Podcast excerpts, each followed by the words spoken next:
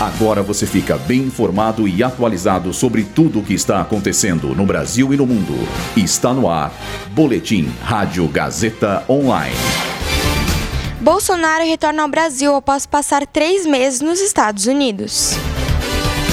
Fernando Haddad e Simone Tebet divulgaram proposta para o arcabouço fiscal.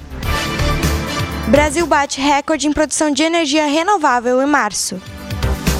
Eu sou Julia Cartacho e esse é o Boletim Rádio Gazeta Online. O ex-presidente Jair Bolsonaro voltou ao Brasil na manhã de hoje após passar três meses nos Estados Unidos. Ao pousar em Brasília, o político saiu escoltado para o evento privado, onde discursou para familiares e aliados do Partido Liberal. Durante o evento, Bolsonaro falou sobre a viagem aos Estados Unidos, dizendo que, abre aspas, lá é o Estado brasileiro que deu o certo, fecha aspas.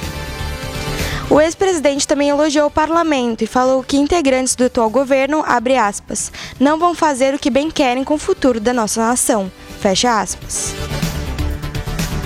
Os ministros Fernando Haddad e Simone Tebet divulgaram a proposta para o arcabouço fiscal. A proposta prevê que o limite anual máximo dos gastos públicos seja de 70% do crescimento da arrecadação com impostos e transferências e a alteração do formato da meta de resultado primário das contas públicas. O governo Lula depende dessa nova proposta para realizar importantes medidas na área da economia, como considerar gastos prioritários em saúde, educação e segurança. Caso aprovada, a nova regra irá substituir o teto de gastos em vigor desde 2017.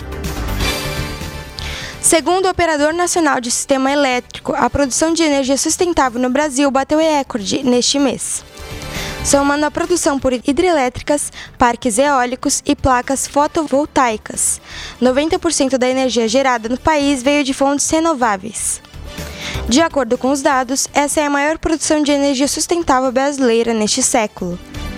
O resultado pode ser explicado por conta das fortes chuvas durante o mês de março e pela expansão nos investimentos em energia eólica e solar.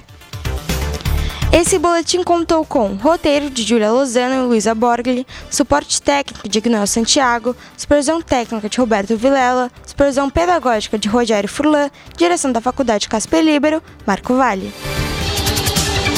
Boletim Rádio Gazeta Online. Rádio Gazeta Online. Você conectado.